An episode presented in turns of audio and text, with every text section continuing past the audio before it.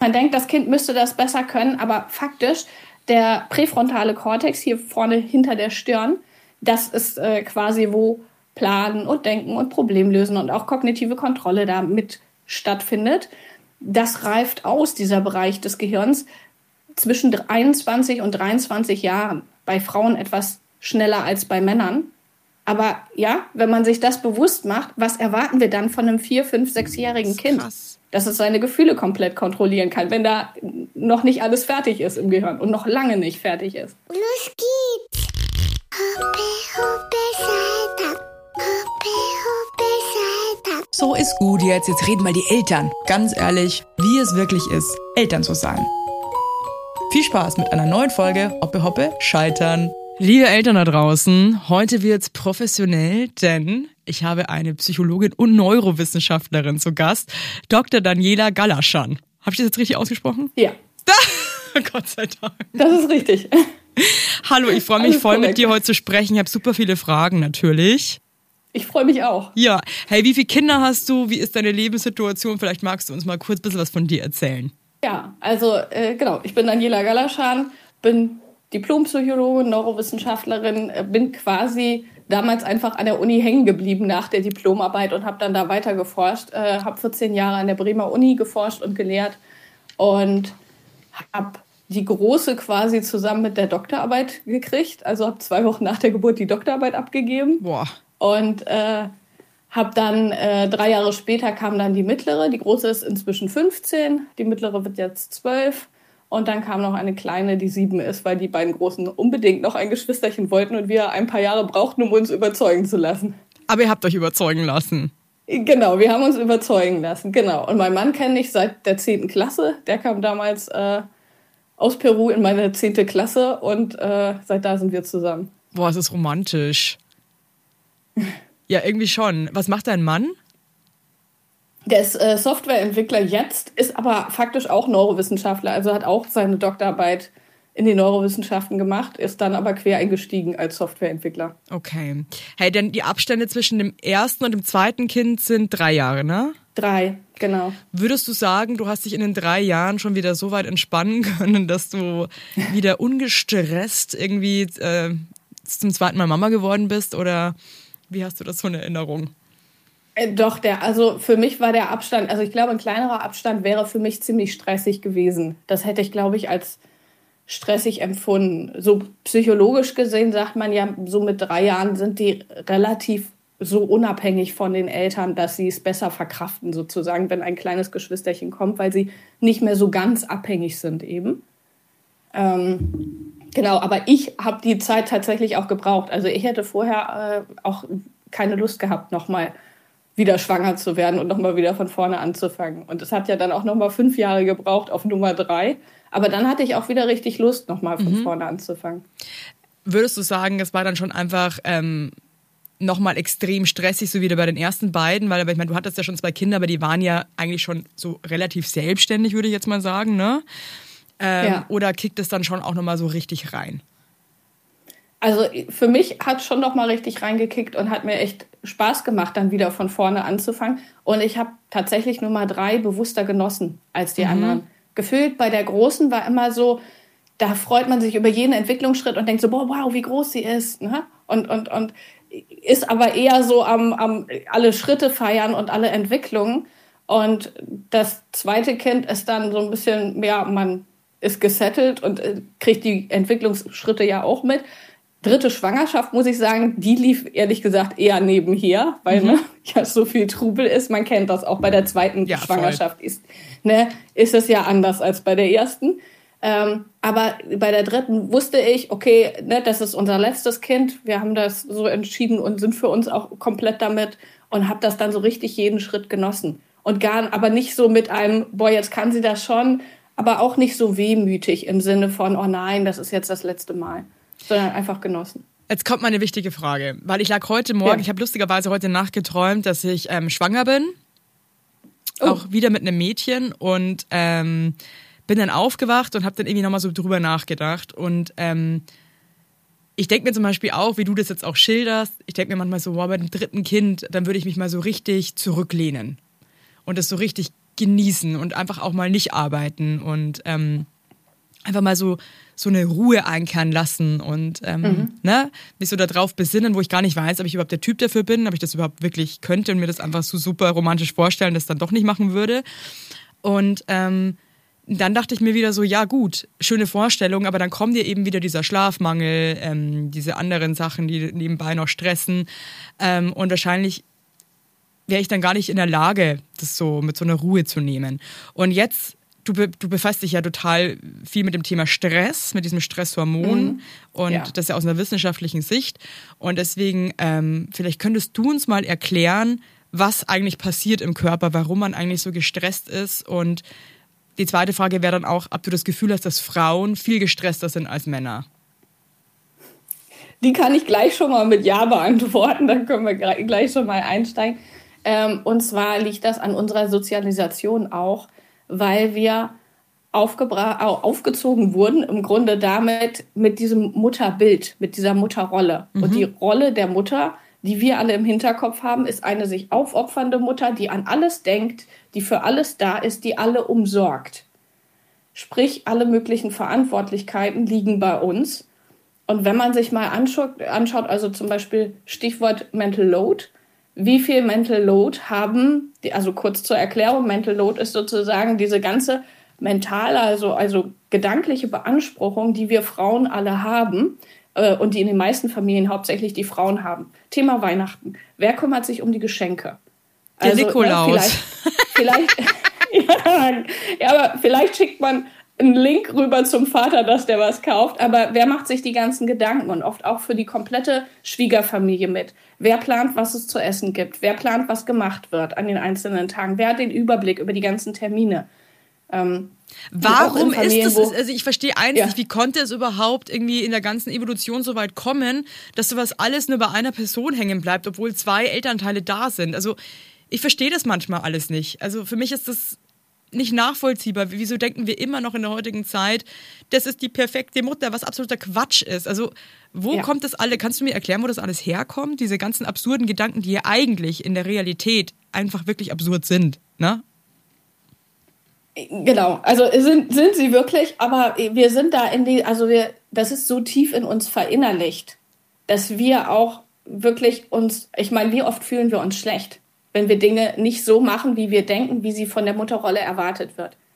Also zum Beispiel, wenn man sich eingetragen hat, für einen Kuchen mitzubringen in Schule oder Kindergarten und es nicht schafft und einen Kuchen kaufen muss. Mhm. Wie fühlt man sich, wenn man diesen gekauften Kuchen beim Buffet abgibt, neben all diesen schönen selbstgebackenen Sachen?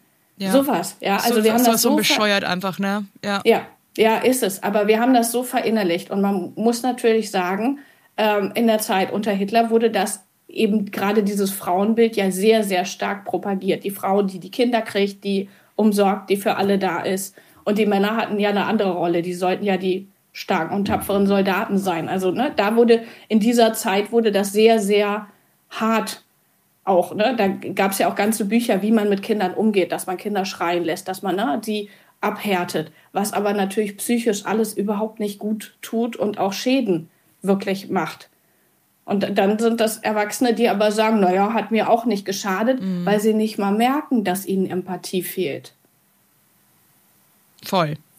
Aber ja. sag mal, würdest du sagen, es kam so spät erst, dass die Rolle der Mutter eigentlich so ähm, strange dargestellt wurde, dass einfach immer alles perfekt laufen muss und sie einfach alles macht. Und das kriegt die auch alles super gut hin.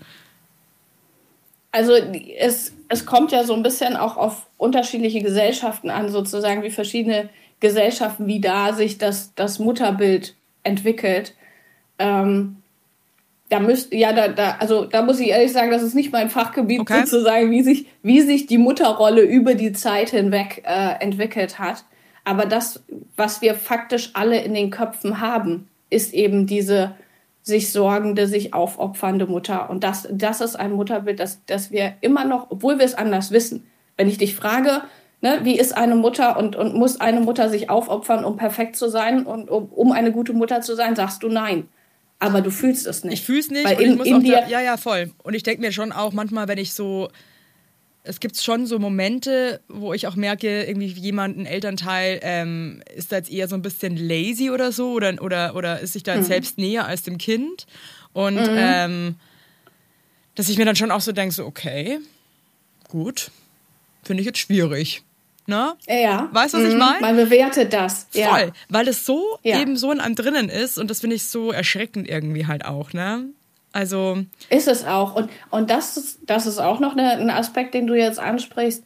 Mütter sind oft so unsicher. Heutzutage haben wir ganz viele Optionen, wie wir Elternschaft leben können. Ja, wir können arbeiten oder nicht arbeiten oder halb arbeiten. Ne? Wir haben ja viele, die meisten haben viele Möglichkeiten offen auch. Ähm, natürlich hat man auch äh, eventuell finanzielle oder soziale Zwänge, ne? aber wir haben viel mehr Möglichkeiten als die Generationen vor uns. Das, aber egal, was wir machen im Grunde, alles wird gesellschaftlich bewertet. Und im Grunde ist nichts richtig. Also nicht von allen Seiten. Wenn du viel arbeitest, bist du für die einen die Rabenmutter. Voll. Wenn du gar nicht arbeitest, bist du für die einen die, die, die Faule, die ihren Kindern gar nicht vorlebt, wie man arbeitet. Voll. Also egal, egal was, ne? Das heißt, du bist im Grunde immer falsch, egal was du machst. So, und dann, was ist, was ist der, unser Weg der Psyche, damit umzugehen? Sich zu sagen, okay, ich habe jetzt diesen Weg gewählt und jetzt muss ich mir meinen Weg schönreden. Indem ich mir meinen Weg schönrede, muss ich aber die anderen Wege abwerten. Eigentlich und das ja. ist, was wir machen, indem wir andere Mütter bewerten und indem wir die anderen Wege versuchen fertig zu machen, um für uns uns mit unserem Weg besser zu fühlen. Glaubst du, es wäre überhaupt möglich beim Menschen, weil der Mensch ist ja schon auch einfach ein spezielles äh, Pflänzchen. Glaubst du, es wäre überhaupt möglich zu sagen, alles ist okay, ähm, es ist total in Ordnung, wie das jeder für sich entscheidet. Ähm, ich bewerte da gar nicht. Glaubst du, das ist überhaupt möglich so richtig? ich glaube, da musst du, also um das wirklich auch zu fühlen und nicht nur zu sagen, muss man, glaube ich, schon so ein bisschen Zen-Buddhist oder so sein und das sehr länger praktizieren auch, weil gerade es ist ja auch ein emotionales Thema. Ne? Du sagst, dass man beobachtet was und, und bewertet und hat da dann auch ein Gefühl dazu. So, ne? Das fühlt sich nicht gut an, wie derjenige mit dem Kind umgeht oder ja. so. Das heißt, ich glaube, das kriegen wir nicht ganz weg. Aber ich finde, es hilft schon, wenn man sich dessen bewusst ist. Und wenn man merkt, ne, wie du es gerade sagst, oh, ich bewerte hier gerade was. Voll. Ja, und, zu, und, und sich einfach auch selber zu fragen, okay, warum bewerte ich das gerade? Ja. Ja. Also ich merke halt zum Beispiel auch bei mir manchmal so wunde Punkte. Ähm, ich habe mir ja nie eine Elternzeit genommen, ich habe einfach immer durchgearbeitet und habe das ehrlich gesagt auch bitter bereut mhm. und bereue das immer noch. Also ich glaube, ich hatte für mich in dem Moment einfach keine Wahl, weil da einfach viele Sachen passiert sind, die, auf die ich ein Leben lang irgendwie so hingearbeitet habe. Trotzdem ähm, mhm. hat mich das ziemlich gebastelt. Und dann merke ich schon manchmal irgendwie so, wenn ich dann irgendwie eine Mama höre, die dann sagt, so, ich nehme jetzt echt ein Jahr, ich nehme jetzt ein Jahr Elternzeit ähm, und mache einfach nur mein Ding mit dem Baby und so, wie ich dann wirklich, da bin ich jetzt auch ehrlich, ich kriege da manchmal so eine Wut und bin dann so, mhm. ich nehme sich jetzt ein Jahr Elternzeit, okay, krass. Finde ich, find ich. Aber weißt du, warum ich das mache? Weil ich eigentlich tief traurig bin, dass ich das selber nicht gemacht habe. Mhm. Und ähm, ich glaube, wahrscheinlich liegt da die Kunst darin, zu sagen oder zu, oder zu reflektieren, warum bewerte ich jetzt jemanden gerade so? Ähm, oder ich bewerte ja zum Beispiel auch, ich, ich rede jetzt nur von mir, ähm, ich bin ja so mit Medienzeit ziemlich streng. Also aber auch, weil mhm. ich ehrlich gesagt der Überzeugung bin, dass es für sehr kleine Kinder einfach scheiße ist. Und ja. ähm, gerade, also wenn es auch zu lange geht, so eine Medienzeit, und bin da wahnsinnig streng. Und ähm, wenn ich dann aber sehe, dass Leute das nutzen, weil sie sich selber eigentlich gerade rausnehmen müssen, weil es ihnen einfach zu viel ist auch. Ich glaube, man macht es ja eigentlich auch nur mhm. deswegen, mhm. weil man einfach eine Lösung braucht, dieses Kind jetzt einfach kurz, nennen wir es jetzt mal, zu parken, damit man selber sich gerecht werden ja. kann. Dass ich da auch dann so super, ich bin dann so, Gott, ich finde das so scheiße, wie die ihre Kinder vom Fernseher jetzt parken. Und glaube, ich bin aber auch manchmal so wütend deswegen oder so fassungslos. Also A, weil ich weiß, es ist scheiße fürs Kind, aber auch B, mhm. weil ich dann deswegen, ich mach's nicht und gehe dann deswegen so über meine Grenzen und dann geht's mir selber so scheiße oft. Das bringt mir ehrlich mhm. gesagt auch nichts. Na? Nee, und der Familie schlussendlich dann auch nichts, nee. wenn sie eine Mama haben, die fertig ist, ne? Genau, das ist der Punkt. Und ich glaube, das sind so eigene, ähm, wie nennt man das?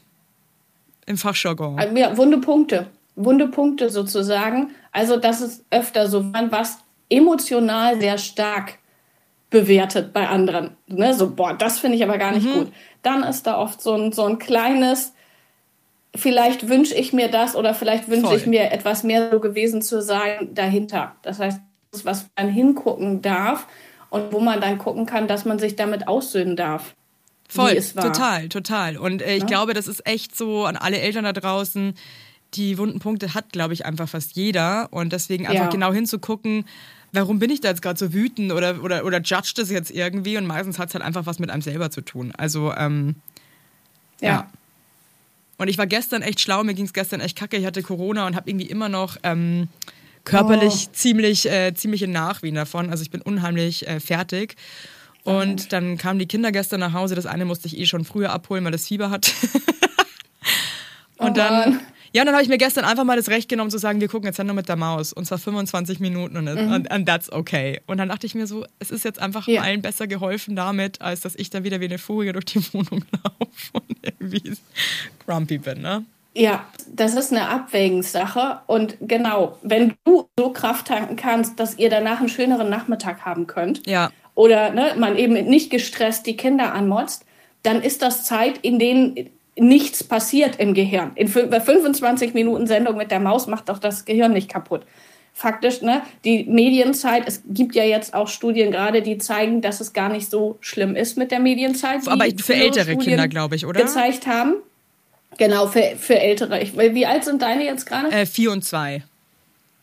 Naja, okay, genau. Das, das ist schon noch ne, so Finde ich halt auch. Also ich finde jetzt gerade die Vierjährige, genau. da denke ich mir jetzt nicht mehr so viel, aber ich finde ein zweijähriges Kind, ich glaube, das ist, also das heißt, ja. ich glaube, das ist nicht, das ist nicht gut, wenn das einfach zu lange geht. Aber ich finde, die, die, nee, genau. die, die, die, Lösung liegt halt irgendwo in der Mitte und ich glaube, 25 Minuten, ja. das ist okay. Aber selbst das ja. fällt mir so schwer und ich merke jetzt auch gerade, wenn ich dir das so erzähle, dass es mir ganz wichtig ist, dass ich dir dazu sage, dass es nur 25 Minuten sind. Ja, und, weißt, da, ich mein? und dass es nur eine Ausnahme war. Ne? Voll, ich merke so, so, krass, ja. ich, kann, ich kann mich das so schwer davon frei machen oder einfach sagen, hey, das mhm. like it is. Ich bin da also auch irgendwie, ich habe das schon mal im Podcast erzählt, wir waren mal in einem Restaurant, das war eine absolute Katastrophe, das war so ein Sterne-Restaurant, nie wieder. Und es gab in dem Moment wirklich, und ich bin sehr bemüht bei sowas, keine andere Lösung, als ich, dass ich jetzt kurz ja. das Handy leider auf den Tisch ja. stelle. Und egal wer reinkam, ich habe es die ganze Zeit, musste ich es kommentieren, dass es jetzt nur ganz kurz ist und eine absolute Ausnahme, weil ich mich oh, so selber dafür gejudged ja. habe, was absolut bescheuert ist. Aber das ist eben mein Thema. Also ich sag, ich erzähle das auch nur, weil ich glaube, dass es manchmal ganz gut ist zu sagen, jeder hat seine Themen, guckt da mal hin, warum mhm. das so ist. Oder arbeitet an euch, um euch da irgendwie lockerer zu machen. So, also das ist. Man sieht ja auch nie die ganze Geschichte. Also ne, jemand, der reinkommt und euch da gerade in der Situation sieht, weiß nicht, dass du dich vorher vielleicht eine halbe Stunde total abgemüht hast, es irgendwie anders zu lösen. Oder dass ihr den ganzen Nachmittag toll irgendwas gemacht habt miteinander, ne? was auch immer. Man, wenn du irgend so eine Situation siehst im Restaurant, weißt du nicht, ist die Mutter vielleicht depressiv und das ist gerade das Letzte, was sie noch tun kann. Ja, ne? Oder ist gerade vielleicht jemand im Bekanntenkreis gestorben. Ich finde, das ist auch was, was man sich immer wieder bewusst machen kann. Ich, ich mag da gerne so den, den Ausspruch, sie wissen es nicht. Also sowohl ich weiß es nicht, als auch sie wissen es nicht. Also wenn ich etwas beobachte und dann bewerte, sage ich, okay, ich weiß es nicht, ich kenne den Hintergrund mhm. nicht. Und wenn ich mich bewertet fühle, dann sage ich, okay, sie kennen auch meine Hintergründe nicht. Voll. Und dann ist es für mich okay du bist ja schon, du bist ja Psychologin und alles, aber du bist ja trotzdem Mensch. Und ja. ähm, hast du so einen wunden Punkt bei dir selber, den du immer wieder aufploppen siehst oder den du hattest zum Beispiel oder den du gelöst hast? Also natürlich habe ich viele wunde Punkte, wie jeder andere Mensch auch. Und das ist tatsächlich, das ist mit das, was mich jetzt dazu gebracht hat, mich selbstständig zu machen mit Liebe und Hirn und auch Kurse zu machen für Eltern, dass ich eben gemerkt habe, wenn ich vor meiner gefühlsstarken Tochter stand, die einen Wutanfall anderthalb Stunden auf voller Intensität wow. aushalten konnte. Ja, ich weiß, das ist nicht Standard und haben wir dann also auch gemerkt, dass Stunden. das nicht, nicht bei allen Kindern so ist, aber ich, ich war wirklich verzweifelt und wusste selbst auch nicht, was man da tut. Weil das lernt man im Studium nicht, das lernt man auch nicht bei einer neurowissenschaftlichen Doktorarbeit. Ähm, das heißt, ich habe mir Strategien und alles angelesen, wie geht man denn damit um, wie hilft man den Kindern, ihre Gefühle zu regulieren und wie, ne, was für Strategien gibt es überhaupt, wie geht man damit um. Und da ging es mir so, wie es allen anderen Eltern auch ging. Vielleicht hatte ich den Unterschied, dass ich wusste, wenn ich die jetzt anmutze, was das bewirkt. Also, mhm. dass ich sogar auch dann noch Schuldgefühle hatte, weil ja. ich wusste, okay, das ist jetzt völlig falsch. Ähm, aber ich wusste in dem Moment erstmal nicht, wie es anders geht. Und das Problem ist auch, dass unter Stress unser Gehirn ja wie unter Autopilot reagiert. Ich denke, die meisten Eltern kennen es, dass Worte aus deinem Mund kommen irgendwann, wo du denkst, die wollte ich nie sagen. Oder die sich anhören wie deine Eltern oder mhm. Großeltern oder irgendwas, was du in einem Film gesehen hast oder, oder ähm, ne, dir irgendwo gemerkt hast, weil das Gehirn ist ja faktisch schlau und speichert unter Stresssituationen Verhaltensmuster ab. Okay. Das heißt, wenn wir einen, einen ganz emotionalen Film geguckt haben, wo jemand angemotzt wurde, dann speichert das Gehirn ab, okay, in, in so einer Stresssituation mit einem Kind kann man motzen. Das heißt, es kann auch welchen passieren, die sehr liebevoll von ihren Eltern begleitet wurden, dass die trotzdem diese Motzstimme und die Worte, die sie nicht zu dem Kind sagen wollen, in sich haben und in Stressmomenten, die hochkommen. Ähm, also weil, weil man in der Stresssituation so nicht mehr wirklich Herr seiner Sinne ist, würdest du sagen. Genau, und weil dann, also zum Beispiel erklären wir mal, früher war das praktisch. Wenn du früher in, in Urzeiten ein Kind da stand und beobachtet hat, wie der Vater dem Säbelzahntiger begegnet. Ja? Bedrohung kommt, Säbelzahntiger, ähm, das ist auch was, was unser Gehirn macht, immer Fokus nur aufs Negative, auf die Gefahr. Deswegen fallen uns auch unsere die Situationen, in denen wir gut gehandelt haben, nie auf und wir merken uns die nicht, sondern fokussieren mhm. uns gedanklich immer auf alles, was schlecht gelaufen ist. Das nur so am Rande. Ähm, also der Vater steht vom Säbelzahntiger, der Vater macht irgendetwas, um zu überleben. Ne, bei unterschiedlichen wilden Tieren muss man, bei manchen hilft es, wenn man sich groß aufbaut und die bedroht und vielleicht ne, laut was macht, also quasi Wut, eine aggressive Reaktion. Bei manchen hilft es, wenn man wegrennt, wenn das mhm. Tier nicht schneller ist, als, als man selbst ist. Ne?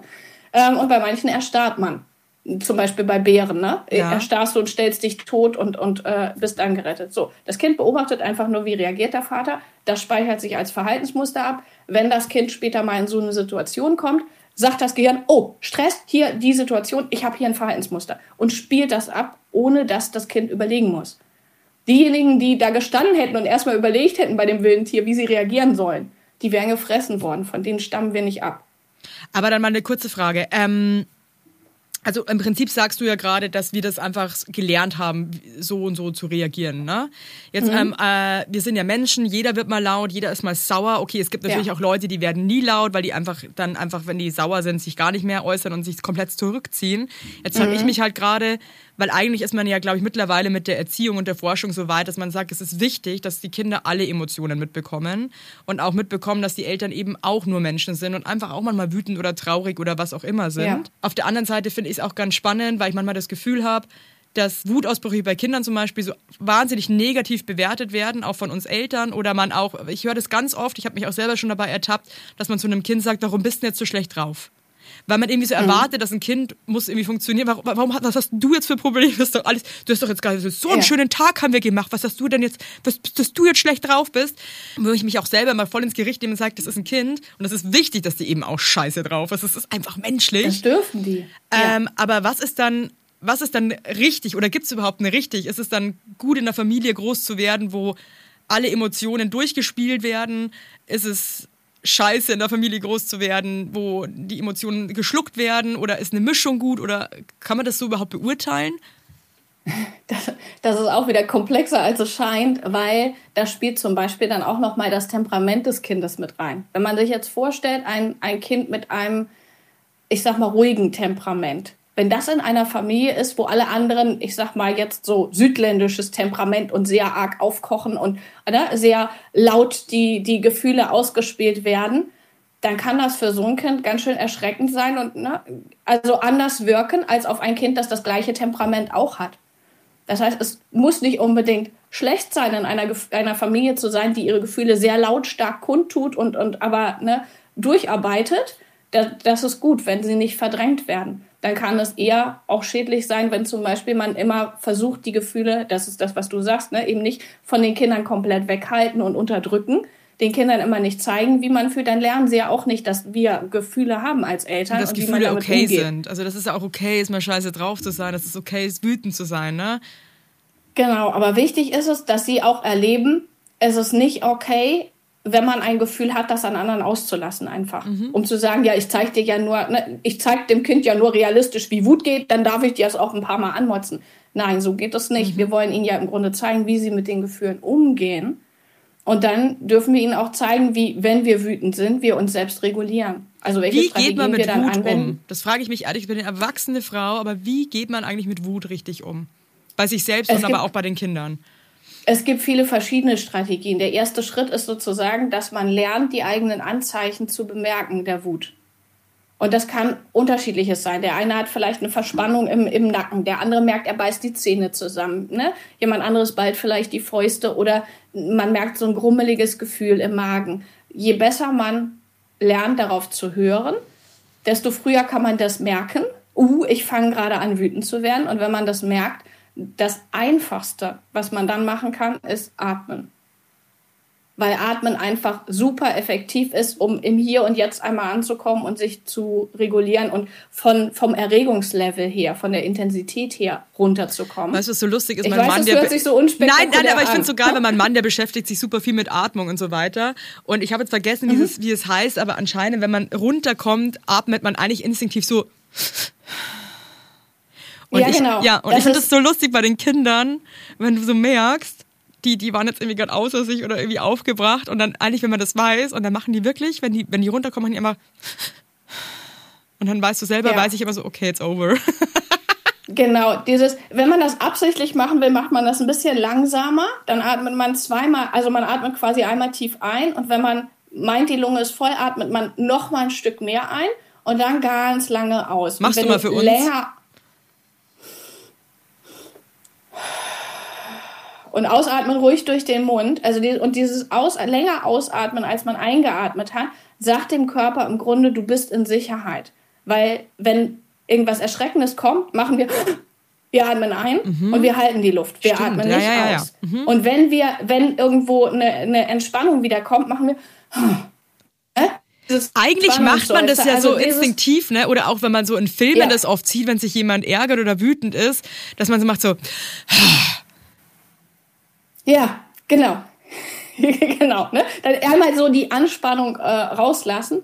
Und das ist tatsächlich, ne, wenn man das ein paar Atemzüge lang macht, dann hilft das sehr schnell, die Intensität runter zu regulieren. Man kann das aber nur machen, wenn man den ersten Schritt quasi schafft, früh genug es zu merken. Weil dann, wenn du schon in voller Intensität bist mit der Wut, ja. da denkst du nicht ans Atmen. Aber wie schaffe ich das, an den Punkt zu kommen, dass ich das früh genug merke, weil ich habe das Gefühl, gerade wenn man, also ich bin zum Beispiel ein sehr emotionaler Mensch, ich habe das Gefühl, bei mir, bei mir es passiert so schnell, ich kann es eigentlich gar nicht handeln. Das ist, das ist tatsächlich Übung. Also ne, ich, ich habe zum Beispiel einen Kurs auch dafür, wie, wie man das lernt, eben mit den eigenen Gefühlen, mit kindlichen Gefühlen umzugehen. Es sind einfach, es gibt ganz viele verschiedene Strategien, auch außer Atmen, die man anwenden kann, wenn man jetzt meint, irgendwie Atmen passt nicht so gut zu einem. Ja. Wobei Atmen wirklich die einfachste und, und, und, und leichteste Strategie ist, ähm, anzuwenden. Aber man kann das wirklich üben und es wird besser. Es wird besser, dass man das früher merkt. Hey, und wie hast du für dich jetzt selber gelernt? Weil, also ich habe ja oft Eltern hier sitzen, die auch wirklich sagen, dass sie unter diesen Wutanfällen ihrer Kinder so wahnsinnig leiden. Ähm, ja. Irgendwie frage ich mich mittlerweile, warum wir darunter so leiden, weil es doch eigentlich so wahnsinnig normal ist und ja eigentlich auch so wichtig für ein Kind, ne? Ist es einfach so, weil, weil der Mensch, weil das zu viel Stress ist für einen? Oder warum ist es so, dass wir darunter als Eltern so wahnsinnig leiden und es das so schwer fällt und jeder so wahnsinnig an seine Grenzen kommt? Und man ja wirklich teilweise sich wirklich denkt, ich würde das Kind jetzt wirklich am liebsten gegen die Wand klatschen.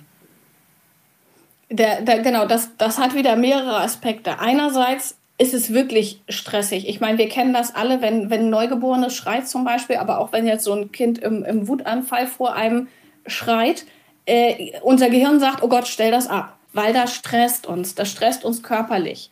Ja, du, man kennt das, wenn man im Zug oder im Flugzeug oder so ist und da ist noch ein Kind und das schreit.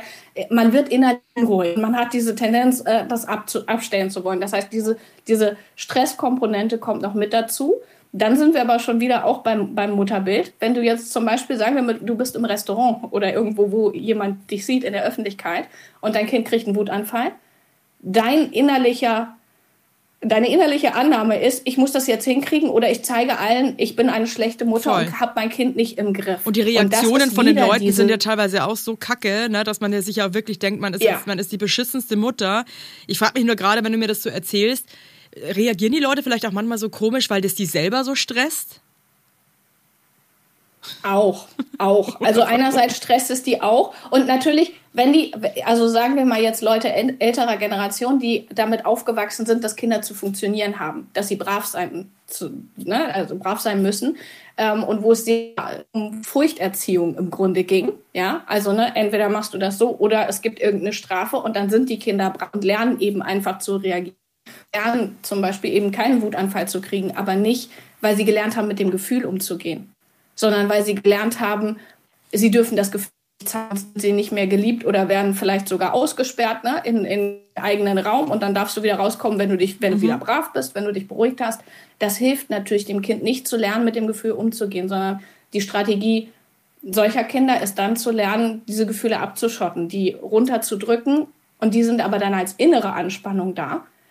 Und dann zum Beispiel kann so ein Kind ein anderes Kind mobben oder ne, irgendwas anderes machen, um, um diese Anspannung rauszulassen, was okay. nicht gut ist. Also es tut der Psyche nicht gut, Gefühle zu unterdrücken. Glaubst du, wir lernen gerade in unserer Generation eigentlich erst, dass Wutanfälle völlig wichtig und gut sind und wir eigentlich damit wirklich ähm, entspannt umgehen dürfen und eigentlich auch müssen?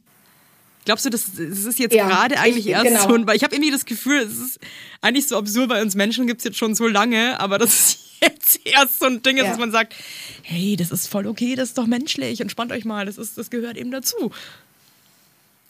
Ja, ja, also das, das ist was, was wir jetzt erst lernen, wobei man ja sagen muss, es ist auch nicht der Großteil der Bevölkerung, der das lernt, sondern die Menschen, die sich damit beschäftigen. Mhm. Ne? Menschen, die sich jetzt so Richtung bedürfnisorientiert und so weiter beschäftigen, die so mit ihren Kindern umgehen wollen. Oder auch Menschen, die sich jetzt Richtung Persönlichkeitsentwicklung mit ihren Gefühlen, mit ihren eigenen Gefühlen als Erwachsene vielleicht auch ohne Kinder beschäftigen. Das heißt, es ist nicht der Großteil der Bevölkerung. Ich finde, eigentlich müssten, müsste man in der Schule lernen, wie man mit seinen Gefühlen umgeht. Aber eine Definitiv, weitere Komponente, ja. gerade bei der Wut noch, die, die da reinkommt, ist, äh, Wut wird auch sehr, sehr stark unterschiedlich bewertet, ob sie sich auf Männer oder Frauen bezieht und auch mhm. auf Jungs oder Mädchen. Wir bewerten Wut bei Mädchen viel, viel negativer als Wut bei Jungs. Mhm. Und es gibt Studien dazu, dass Frauen im Arbeitskontext, die etwas sehr wütend sagen, was ja immer dann sehr nachdrücklich auch ist, dass die als inkompetenter wahrgenommen werden und als lächerlich und auch so mit ihnen umgegangen wird, während Männer etwas wütend sagen im Arbeitskontext, sie als kompetenter wahrgenommen werden. Und Autoritätspersonen. Ja. Krass. Ja. Und das ist, liegt immer noch an diesen Bildern, die wir wirklich so stark verinnerlicht haben, dass eben zum Beispiel Frauen auch als hysterisch dann bezeichnet werden, wenn sie was emotional sagen. Und ne, man bei Männern eher den Eindruck hat, dass da, da, da ist jemand, der das mit Nachdruck sagt. Das gleiche Gefühl und vielleicht die, das Identische sagen. Das heißt, da ist wieder dieses unterschiedliche Bild, das wir auch einfach haben von Frauen und Männern und was einfach so stark verinnerlicht ist, dass wir Dinge anders bewerten. Das ist ja wie eigentlich auch das Bild der gestressten Mutter. Mhm. Und, das, ähm, und das, das, dieses Bild der gestressten Mutter stresst mich auch teilweise so krass. Also da, da habe ich auch immer wieder Momente in meiner Partnerschaft, ähm, wo es mir dann so peinlich ist fast irgendwie, weil ich mir denke, oh Gott, jetzt denkt er wieder, ich bin so eine gestresste Mutter. Und ich mich dann mhm. wirklich so um Kopf und Kragen versuche zu erklären, dass ich erkläre, Mm, das Beispiel. Ich, ja, aber ich habe jetzt die Adventskalender und, und die Füllungen und den Nikolaus und hier noch das und das und das ist alles bei mir und dann muss, muss ich das noch besorgen und, und dann versuche ich mich so im Kopf und Kragen zu erklären, warum ich so gestresst bin gerade, weil, weil es mir so unangenehm ist, dass ich jetzt diese gestresst, dieses Bild der gestressten Mutter wieder so krass verkörper. Ah. Ja. Wie kann man da rauskommen? Äh, ja, da raus, rauskommen kann man quasi Schritt für Schritt nur. Also indem wir lernen, solche Muster, die wir alle haben und diese ganzen Bilder, die wir verinnerlicht haben, erstmal zu erkennen, weil ne, sie sind ja erstmal unbewusst, wo wir uns überall bewerten. Und das war sowas, wie wir vorhin auch gesprochen haben, ne? wenn wir andere bewerten und so. Daran, an sowas kann man es bemerken. Ähm, und dann, wenn man es sich bewusst macht, dann sich bewusst zu überlegen und bewusst damit zu arbeiten, wie man anders damit umgehen kann und wie man für sich ein neues Bild prägen kann. Ich finde, Muttersein ist die perfekte Chance, sich selbst neu zu erfinden.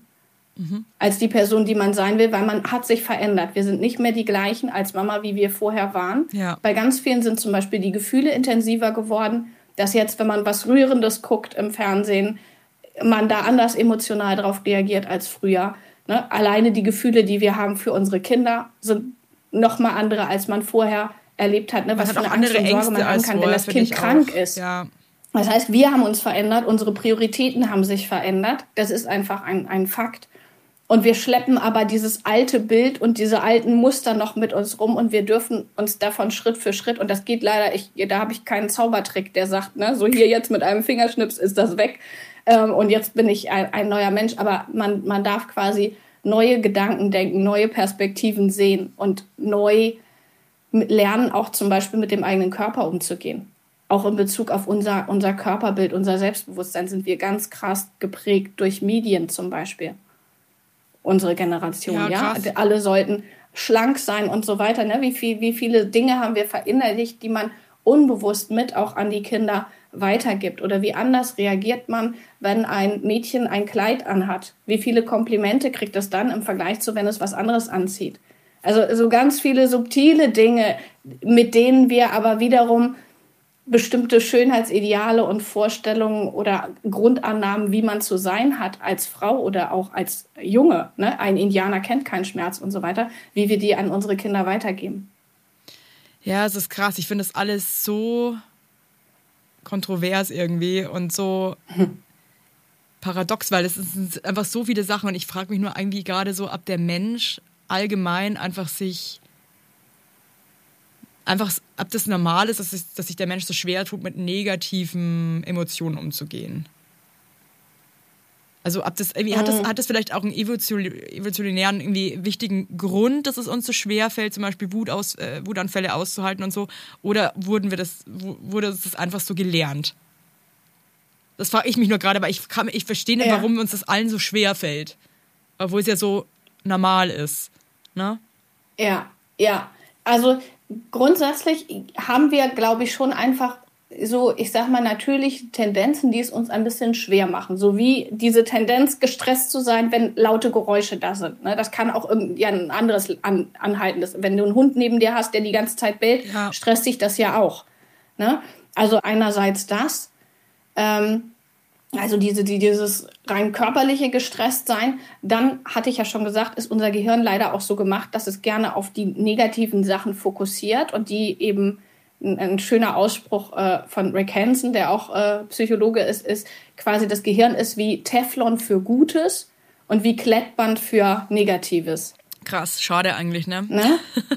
genau. Das heißt, äh, alleine, dass man das weiß und sich das bewusst macht, kann helfen, dass man eben bewusster auch auf die positiven Dinge guckt. Und da hilft es Eltern zum Beispiel, sich jedes Mal, wenn eine Situation besser gelaufen ist, man geduldiger reagiert hat, zum Beispiel, als man das bisher hat, sich da dann auch bewusst zu machen, sich auf die Schulter zu klopfen und zu sagen, das ist jetzt mal gut gelaufen, ich bin in die richtige Richtung unterwegs. Und sich nicht jedes Mal einfach, wenn es nicht so gut gelaufen ist, total fertig zu machen, weil das hilft dann auch nicht in dem Moment.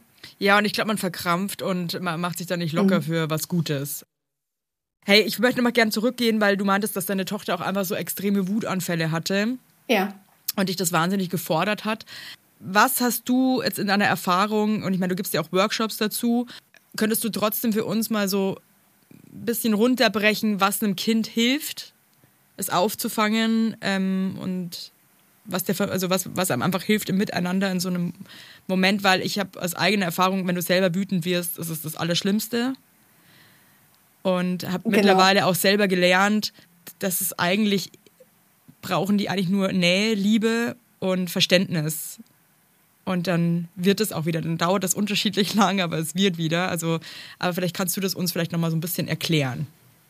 Genau, also das, was, das, was faktisch wirklich viel hilft, ist, wenn wir auch bei uns bleiben können und uns nicht quasi in diesem Gefühl, von diesem Gefühl mit überschwappen lassen ja. und da mit reingehen in die Wut dann, ähm, aus, aus Ungeduld, ne, dass, dass diese Wut immer noch da ist, sondern zu lernen, auch Gefühle auszuhalten und das anders zu bewerten. Also wenn ich zum Beispiel vor meinem Kind jetzt stehe und mein Gedanke ist, boah, das will mich nur provozieren, dann werde ich ganz anders reagieren, als wenn ich da vor diesem gleichen Kind stehe und denke, oh Gott, das Kind ist gerade in Not. Ja, genau, das Kind braucht gerade Hilfe ja? und emotionalen Support. So, und, das ist, das ist und, eigentlich und, lost gerade, ne? Genau, ja. Und, genau. Und das ist der Fakt. Jemand, der vor dir steht und verzweifelt schreit, der weiß gerade nicht, wohin mit sich. Also sind wir die Eltern, die dem Kind helfen dürfen. Wohin mit ihm? Indem wir erstmal bei uns bleiben. Also dann zum Beispiel diese Technik mit zweimal einatmen und einmal ausatmen, bei sich bleiben und erstmal atmen.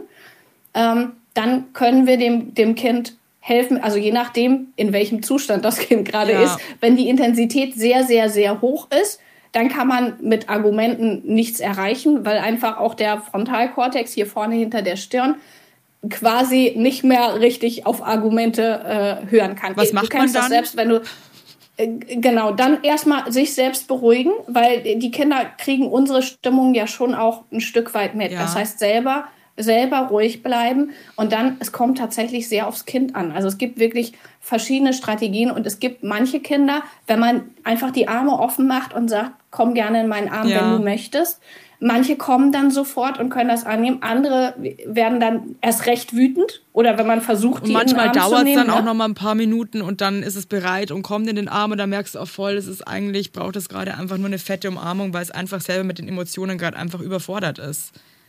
Also genau. ich habe witzigerweise, aber, ich weiß immer nicht, wann die Folgen ausgestrahlt werden, ja, aber ich hatte vorher auch ähm, eine Gästin in einer anderen Folge, wo wir auch über die auch ein Kind hatte, das extreme Wutanfälle hatte. Also hat auch wirklich Sachen dann Gestühle kurz und klein geschlagen und gegen die Tür gehämmert und so weiter.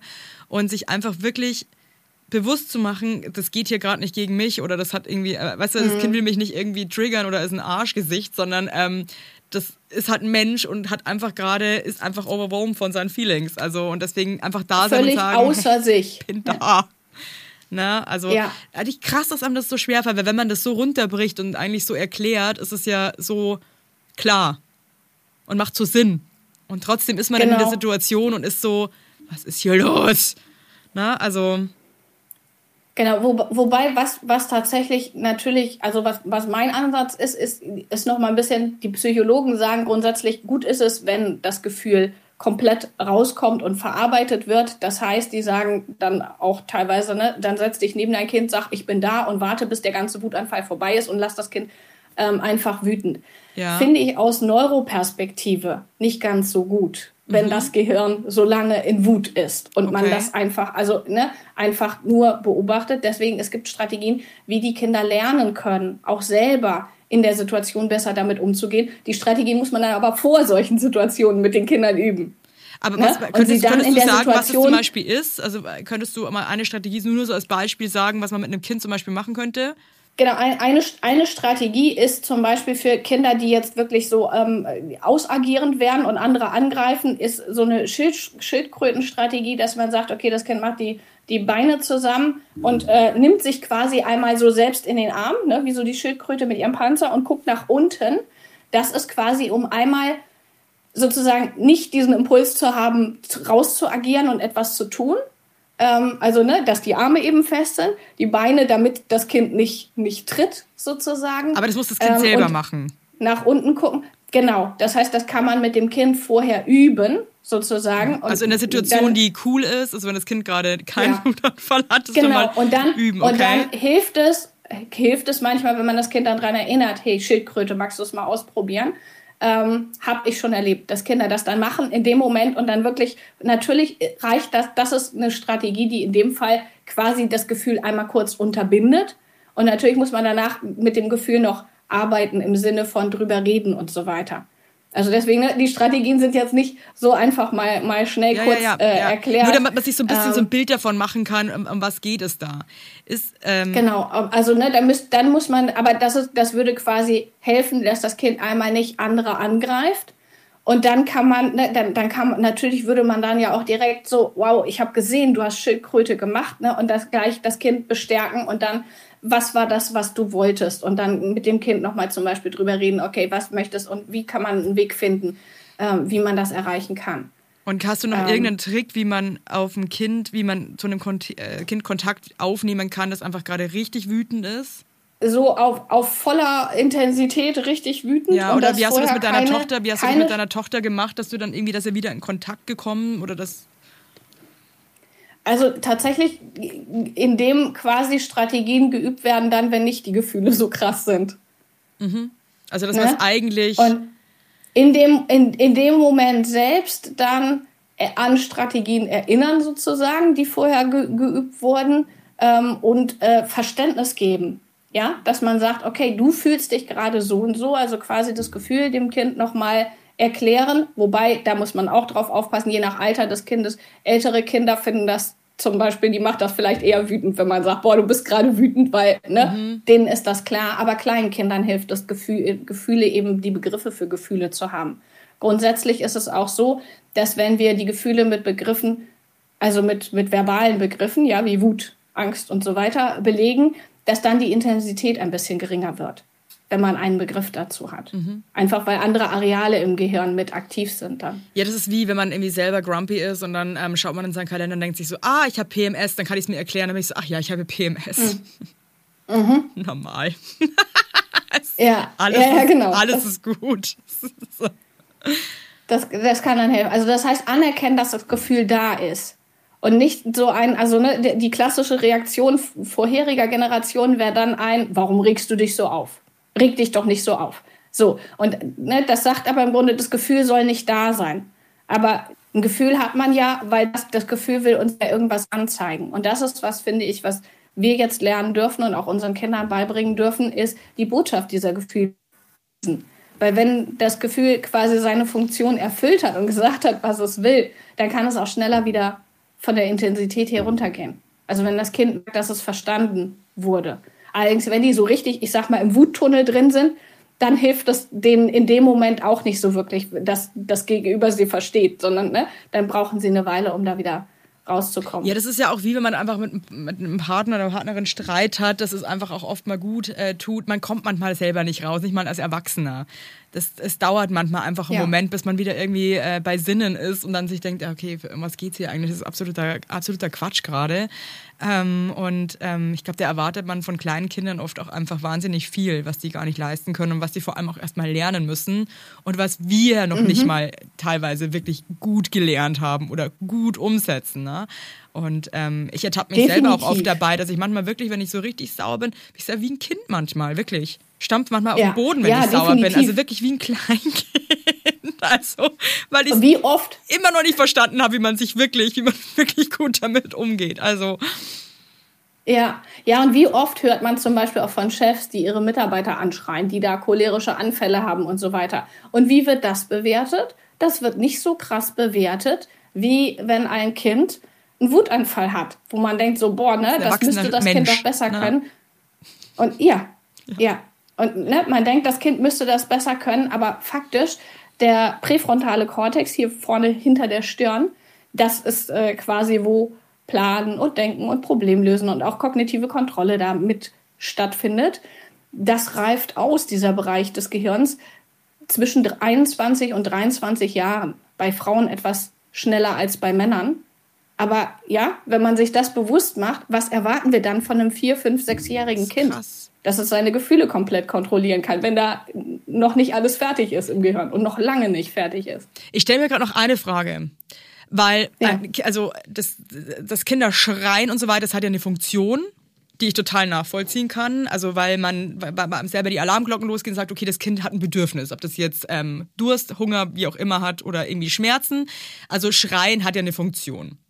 Äh, und ich glaube, deswegen ist es ja auch gut, dass es uns stresst, weil wir so ja reagieren sofort auf das Bedürfnis, oder? Das ist richtig. Genau, genau, genau. Und also gerade je kleiner die Kinder sind, desto mehr ist es ja ihr einziger Weg, uns Sie überhaupt Bedürfnisse überhaupt mitzuteilen über Schreien. Genau. Ja. Und deswegen frage ich mich gerade, warum wir auf Wutanfälle so scheiße reagieren eigentlich oft. Weil eigentlich ist es ja auch nur ein Alarm von einem Kind, ein Signal, ich brauche gerade Hilfe. Mhm. Aber ich habe das Gefühl, weil es nichts so Banales ist wie, wie Trinken, Kacken oder Schmerzen, sage ich jetzt mal, sind, also sind wir dann so, so garstig manchmal oder so überfordert oder, oder, oder gehen dann so bescheuert damit um, obwohl es ja eigentlich nur ein Alarmsignal von einem Kind ist, so nach dem Motto, ich komme ja. gerade nicht klar, bitte hilf mir, bitte sei da. Und ähm, das, das, das fasziniert mich gerade, dass sowas Logisches eigentlich so schwer ist für uns. Genau, das Problem ist, dass wir nicht gelernt haben, es als Alarmsignal zu bewerten, sondern wir sind damit aufgewachsen, wenn du ein Kind hast, das in der Öffentlichkeit ausrastet, dann bist du eine schlechte Mutter. Und dann, dann sich, hat sich hier niemand im Griff. Kontrolle. Eigentlich haben alle also versagt. Wir, genau, also wir, wir haben quasi gelernt, das ist nicht ein Alarmsignal, sondern wir haben gelernt, es zu bewerten, als äh, das zeigt, wie gut man als Eltern das Kind unter Kontrolle hat. Hm. Als ob es unser Job wäre, Kinder unter Kontrolle zu haben, was ja völliger Quatsch ist. Ja, ich find's, ich find's, ich bin gerade irgendwie fasziniert. Also ich habe hab mir in den letzten Wochen eh viel darüber, darüber viel so philosophiert für mich mhm. selber mhm. und ähm, habe auch für mich selber schon in meiner Erziehung gemerkt, dass wenn das Kind wütend ist und ich dann auch wütend bin, dass es einfach absolute Scheiße ist. Also das funktioniert nicht. Es ist, bringt niemandem was und finde es aber trotzdem jetzt so, umso länger ich darüber nachdenke und umso mehr ich auch merke, was es bewirkt, halt mit Verständnis da auf einen Wutanfall mhm. einzugehen, was auch manchmal so schwer ist. Also ich möchte jetzt nicht so, ist ich möchte jetzt nicht so klingen, als hätte ich das immer schwer. alles so super, meinte ich mein Shit total together. Aber ich glaube, dass es wirklich eine wichtige Message ist, zu sagen, es ist ein Alarm vom Kind, dass es Hilfe braucht. Und ich glaube, kein Kind möchte mit Absicht, in, in, also kommt es natürlich auch mal aufs Alter drauf an, aber in einem Kleinkindalter mit Absicht Leute jetzt sauer machen, triggern oder wütend oder irgendwie scheiße sein. Nee. Ist, also es möchte ja eigentlich auch nee. nur alles richtig machen und braucht aber gerade Hilfe. Eben, und es kann sein, dass es dann ein Muster geworden wird, dass das quasi ein Muster ist, dass das, ne, das auch wieder quasi das Gehirn dem Kind gibt und sagt, okay, dann reagier halt mit Wut und dann mach halt so und dann, ne, dass, dass quasi das Kind in diesem Wutmuster vielleicht auch festhängt. Aber das macht es dann nicht absichtlich, sondern weil es keine Alternative hat. Hey, und ne? ähm, wenn ein Kind jetzt sehr, sehr, also ein älteres Kind, sag ich jetzt mal, mhm. wenn jetzt ein älteres Kind sehr häufig Wutanfall hätte, dann ne, kann man mit ihm alternative Verhaltensmuster üben und ihm helfen, wie es mit dem Gefühl eben anders umgehen kann. Und ich glaube auch, ein wichtiger Punkt ist, das zu üben und zu machen, wenn das Kind eben gerade nicht wütend ist, ne? Ja. Ja. Ja. Man sagt ja auch, ja. ich glaube, das Dann ist das gleiche wie mit der. Zu geben. Ja, genau wenn, wenn man sie aufnehmen kann. Ja. Hey, letzte Frage noch zum Schluss. Wenn ein Kind wirklich richtig aggressiv wird und auch wirklich Sachen ähm, haut, Gegenstände durch die Gegend schmeißt und so weiter, was ist dann, weil ich meine, das ist dann natürlich nochmal Next Level. Mhm. Ähm, wie reagiert man am besten als Eltern in so einer Situation? Schutz. Selbstschutz, Schutz der Geschwister. Das ist ober, oberste Priorität dann. Und würdest du dann sagen, und, wüten lassen oder was macht man? Es, es, kommt es kommt, es kommt drauf an, wie und wo und in welcher Umgebung und wie gefährlich die Dinge sind, mit denen das Kind wütet. Also ich würde tatsächlich mein Kind lieber festhalten, als es das Zimmer verwüsten zu lassen. Okay. Und auf jeden Fall lieber festhalten, als dass es Geschwister angreift oder mir wehtut. Eine Option bieten, zum Beispiel zu sagen, hey, du kannst hier ein Kissen, dann hau auf das Kissen drauf oder so. Definitiv. Sowas. Definitiv, genau. Das, das, ne, ich meinte jetzt, im, wenn, wenn quasi konkret angegriffen wird, dann Schutz, ne, Geschwister schützen, sich selbst schützen. ähm, und äh, Alternativen, manche, manche Kinder nehmen das an, ne, dass sie dann in Kissen oder irgendwas anderes hauen oder manchen hilft auch ein, ein, Boxsack dann oder zum Beispiel gegen die Handflächen drücken, dass man ihnen die Handflächen gibt mhm. und die, man, ne, man so die Kräfte misst, indem man sich gegenseitig schiebt oder so. Ähm, wenn das Kind aber wirklich quasi so drauf ist, dass es gerade einfach verletzen möchte, andere, also ne, das ist auch wieder nicht böse gemeint im Sinne von, ich will jetzt den anderen verletzen, sondern das ist quasi gerade die Reaktion, die einfach gerade da ist. Ne? Und ich Dann glaube auch, Schutz. dass die oft daher rührt und das, ähm, ich glaube, da kann sich auch jeder Erwachsener, glaube ich, kennt das auch. Ich glaube, wenn man irgendwann das Gefühl hat, überhaupt kein Verständnis zu bekommen und ich glaube, das ist eine Verständnissache. Irgendwie, dass man, das Gefühl hat, man wird gerade eigentlich nicht gesehen in, seiner, in, seinem, in seinem Shit, sage ich jetzt mal, dass man dann ja. irgendwann körperlich wird, weil man sich denkt, siehst du es jetzt nicht? Mein Gott, ist es denn mhm. so schwer? Seh mich doch jetzt bitte endlich. Und dann, glaube ich, wird man irgendwann so außer sich, dass man deswegen auch körperlich wird. Und ich glaube, dass es auch vielen Erwachsenen in, in Streitigkeiten so geht, dass sie irgendwann sich, ja. dass sie irgendwann so außer sich sind, dass sie denken, siehst du nicht, wie schlecht es mir gerade geht? Und man dann eigentlich ja. den, den, Impuls hat, eigentlich zu treten oder zu boxen. Genau, so, damit der andere es merkt. Genau, damit der andere merkt, so, wie schlecht es einem geht. Ja, ja, ja. Das ist zum Beispiel auch mit, mit Schimpfworten. Ne? Wenn die Kinder uns beschimpfen, merkt man an der Intensität der Schimpfworte mhm. oft auch, okay, so wütend bist du jetzt gerade auf mich. Wenn dann ein Ich hasse dich kommt, okay, das Kind ist gerade in dem Moment wirklich richtig, richtig wütend. Ja. Das hasst einen deswegen nicht und nicht für immer, sondern das ist quasi dann der Weg in diesem Moment zu sagen, so intensiv ist das ja. Gefühl. Das, ne? Eigentlich voll. Und eigentlich ist es ja auch immer ein Hilfe, eine Art Hilfeschrei, weil man eigentlich so gern endlich will, dass der andere das sieht und sagt, ja. hey, komm, was können wir jetzt machen, dass es dir besser geht oder es tut mir leid oder ich verstehe, dass das gerade einfach nicht cool ist, ne? Es könnte genau. eigentlich so einfach sein, aber es ist leider so schwer, oder? Es ist Wahnsinn. Aber es, äh, es, es könnte so einfach sein, aber also ich finde, was hilft, ist, das quasi als Lernsituationen zu sehen. Starke, unangenehme Gefühle als Lernsituationen zu sehen. Und auch wir Erwachsene können daraus sehr, sehr, sehr viel lernen, mhm, weil die meisten von ja. uns es nicht gelernt haben, wie wir damit umgehen mhm, können. Voll. Sowohl bei uns selbst eben als auch bei anderen. Und das ist, ne, wenn man das als Chance sieht und da recht offen rangeht und verschiedene Sachen ausprobiert. Ne? Deswegen, es gibt, es gibt einfach nicht ein Patentrezept. Ich wünschte, ich könnte dir jetzt ne, quasi diesen einen Weg mitbringen, dann die drei Schritte Methode. So und so und die, dann ist gut, ne? Genau, ja. Ne, genau, mhm. genau. Die gibt es eben einfach nicht. Und Kinder sind auch unterschiedlich. Ich habe ja nur mal drei und wir haben auch gemerkt, dass ne, auch was bei zweien funktioniert, funktioniert beim dritten Kind nicht unbedingt. Mhm. Ähm, das ist einfach so. Ne? Alle sind unterschiedlich, unterschiedliche Temperamente wirken ja dann auch zusammen in, in einer Familie.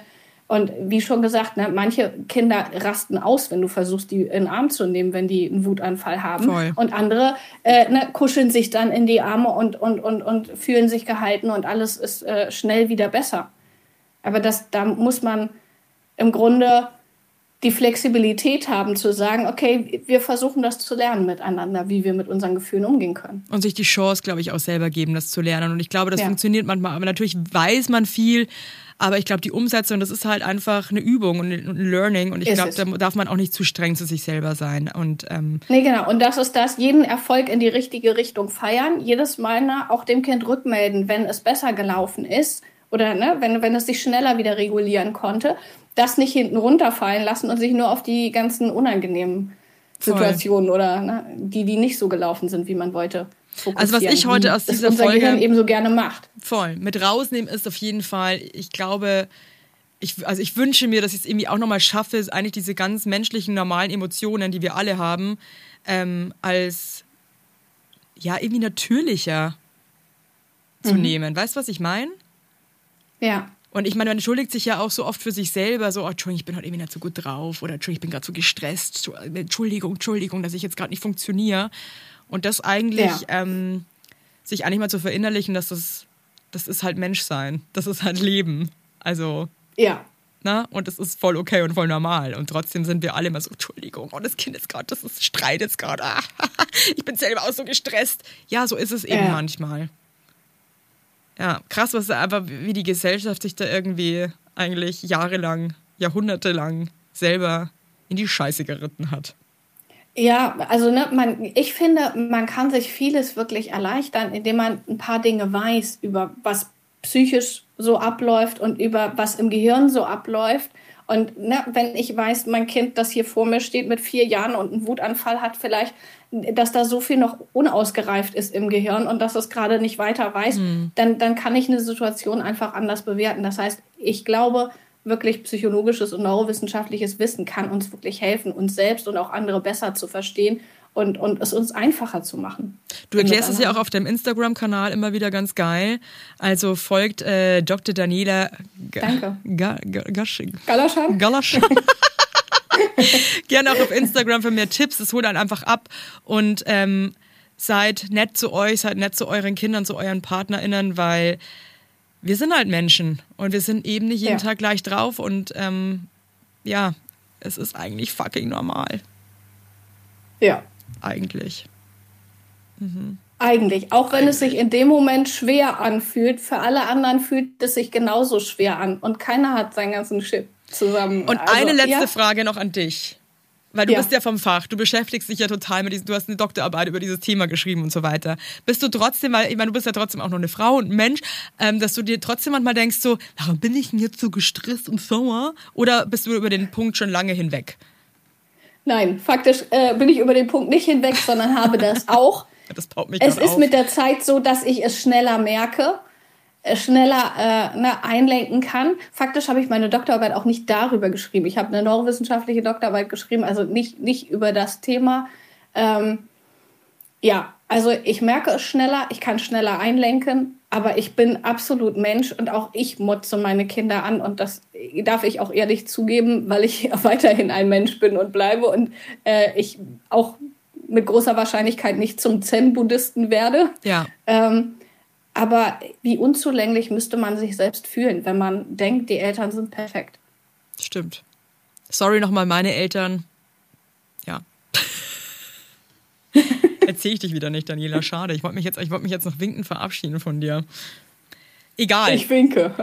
hey, ich winke jetzt auch einfach mal, obwohl ich dich nicht sehe. Hey, vielen, vielen Dank, dass du heute meine Gästin warst. Sehr ich habe es äh, sehr genossen, mit dir zu reden. Irgendwie bin irgendwie ein bisschen beflügelt von der Folge, weil einem, weil mir heute wieder bewusst geworden ist, wie ähm, natürlich und menschlich und normal all diese Dinge sind, die uns manchmal so quälen im Alltag. Und ähm, ja wir als Erwachsene das ja selber auch überhaupt nicht hinkriegen. Und ich glaube, vielleicht kann man es ja auch gar nicht hinkriegen, weil man halt einfach ein Mensch ist und Emotionen sind einfach crazy. Und wenn nicht mal du als äh, Psychologin und Neurowissenschaftlerin sagst du, dass du das immer sofort, der Mensch ist halt einfach das Gehirn und alles, was da da, das ist einfach, das kann man sich, glaube ich, vielleicht manchmal gar nicht so, man kann es vielleicht erklären, aber eben halt nicht immer umsetzen. Genau. Oder? Genau. Und das ist auch okay. Das ist auch okay. Und es ist okay, also, genau das ist der Punkt, es ist okay. Trotzdem, man kann sich auch, also es ist überhaupt nicht das Ziel, perfekt zu sein und es immer zu schaffen, sondern das Ziel ist, sich ein Miteinander zu schaffen, in dem alle Bedürfnisse, so gut es geht, erfüllt sind und in dem alle miteinander zufrieden sind. Und das kann in verschiedenen Familien ganz unterschiedlich aussehen. Das es ist ein super schönes Schlusswort. Das eine richtige Patentrezept. Ja. Danke. Hey, ich hoffe, jetzt, ihr seid jetzt auch, ihr da draußen beim Zuhören, seid jetzt auch nochmal so irgendwie, ich habe jetzt gerade so eine schöne Ruhe in mir und irgendwie so eine Gelassenheit, weil irgendwie, auch wenn es so auf der Hand liegt, ist es irgendwie schön, sich das nochmal so, finde ich, auf der Zunge zergehen zu lassen. Also vielen, vielen Dank und ähm, ich wünsche euch eine schöne ich weiß jetzt gar nicht mehr die Folge, ich sage jetzt nicht mit der Weihnachtszeit, sage ich jetzt nicht. Ich wünsche dir alles Gute und ich freue mich auf deinen Content auf Insta. Da lernt man viel. Hey, dann ja, bis bald, würde ich sagen. Vielleicht hast du ja irgendwann noch mal Lust. Ja. Ich habe irgendwie, ehrlich gesagt, immer noch. Gerne. Glaube ich, noch, noch viel zu klären. Gerne. Schreib mich, schreib mich an. Ich schreibe dich äh, an. Ich rede gern. ich auch.